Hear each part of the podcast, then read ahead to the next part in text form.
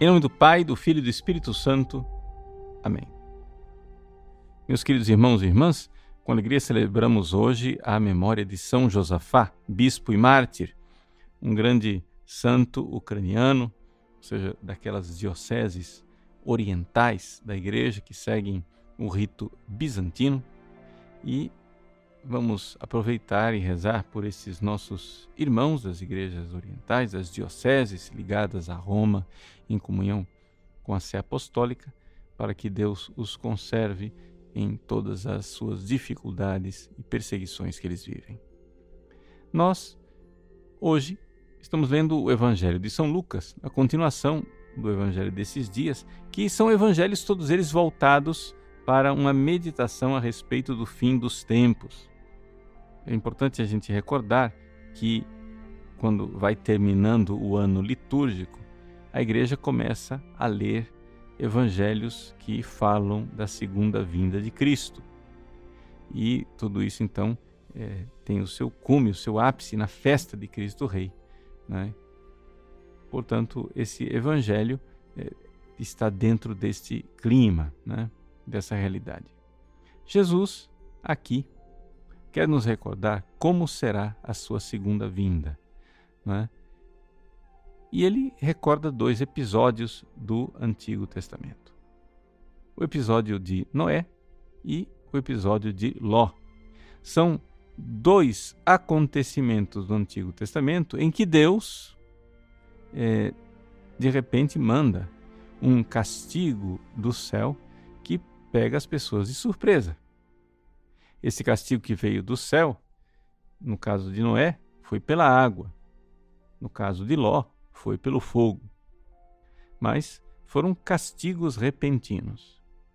Jesus está aqui recordando que as pessoas vivem nos seus pecados e vivem esquecidas de Deus. Por que é que Deus mandou um dilúvio na época de Noé? ou por que é que Deus destruiu as cidades de Sodoma e Gomorra? Por causa dos seus crimes, por causa de seus pecados. Porque eles já tinham é, esquecido de Deus. As pessoas vivem esquecidas de Deus, ofendendo a Deus o tempo todo. Deus, então, na sua bondade, envia castigos para que as pessoas se acordem, né? se convertam e é assim que acontecerá no fim dos tempos. Ou seja, a segunda vinda de nosso Senhor Jesus Cristo será precedida por uma grande tribulação. Essa grande tribulação, este castigo, né, ele não somente está presente nos evangelhos, mas também é previsto até nas várias aparições de Nossa Senhora. Nos últimos séculos, Nossa Senhora tem aparecido com frequência e exortado aos seus filhos que façam penitência, rezem o terço, se convertam. E, no entanto, a humanidade, esquecida de Deus, continua ofendendo a nosso Senhor, não está fazendo penitência. A Virgem Maria já disse que eu estou segurando a mão do meu filho. Né? O que quer dizer essa realidade de que Nossa Senhora, Mãe Clementíssima, está segurando a mão de Jesus? É claro que Jesus é Deus de bondade. Ele não precisaria que Nossa Senhora segurasse a sua mão. Ele mesmo, por si só, ele já tem compaixão. Mas o que acontece é que Jesus né, não quer nos amar sozinho. Ele quer que todos nós, Nossa Senhora e nós também, todos nós, façamos parte dessa sua clemência e dessa sua misericórdia. Ou seja, Deus não está nos castigando na medida dos nossos pecados, do jeito que nós merecemos, porque Ele é bondoso e clemente. Ele quer nos dar um tempo para nós nos convertermos. Mas quando a gente não se converte, Ele vai mandando castigos para que a gente acorde para que a gente se converta, para que nós despertemos para o fato de que os nossos pecados já estão superando toda medida. Então, o que é que nós devemos fazer? nós devemos fazer aquilo que nossa Mãe Santíssima está nos dizendo. Nós, de nossa parte, precisamos fazer penitência, precisamos verdadeiramente nos converter. E não somente isso, rezar pelos pecadores. Ou seja, rezando pelos pecadores, nós estamos fazendo o quê? Pedindo a Deus clemência, como Nossa Senhora pediu. Pedindo a Deus clemência, como o próprio Jesus pediu na cruz. Pai, perdoai-os, eles não sabem o que fazem.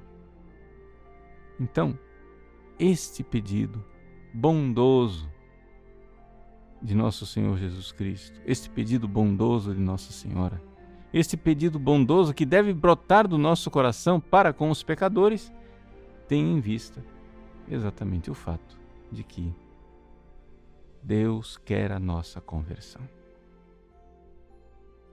Assim foi nos tempos de Noé, assim foi nos tempos de Ló.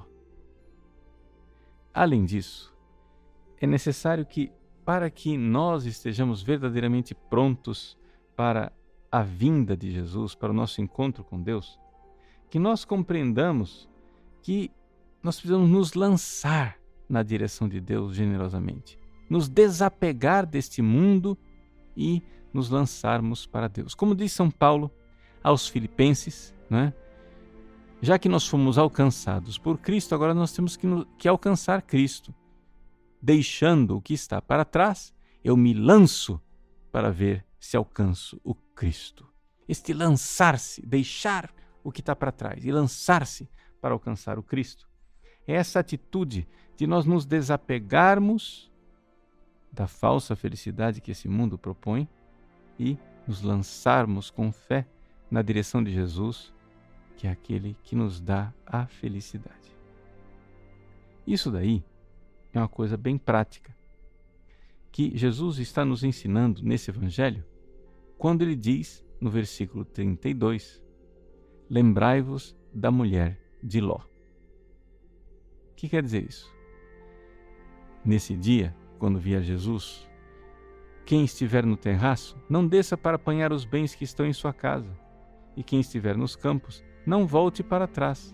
Lembrai-vos da mulher de Ló. Jesus está nos ensinando o desapego nós precisamos nos desapegar das coisas deste mundo, não ficar olhando para trás, não procurar seguranças terrenas e lançar-nos confiantemente nos braços dele. Eis aí uma segunda atitude, em realidade muito importante. Então, vejam como nosso Senhor é muito bom e muito clemente para conosco. Ele nos adverte que nós precisamos fazer penitência e rezar pelos pecadores para que nós estejamos prontos para o seu encontro.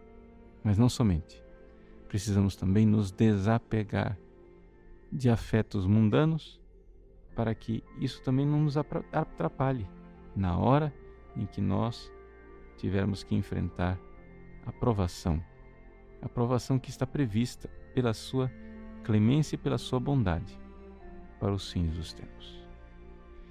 Que Deus abençoe você e faça com que você viva estes dias de preparação para a festa de Cristo Rei com esta atitude de quem está voltado verdadeiramente para o alto, um coração voltado para Deus, aquele para o qual nós devemos nos lançar.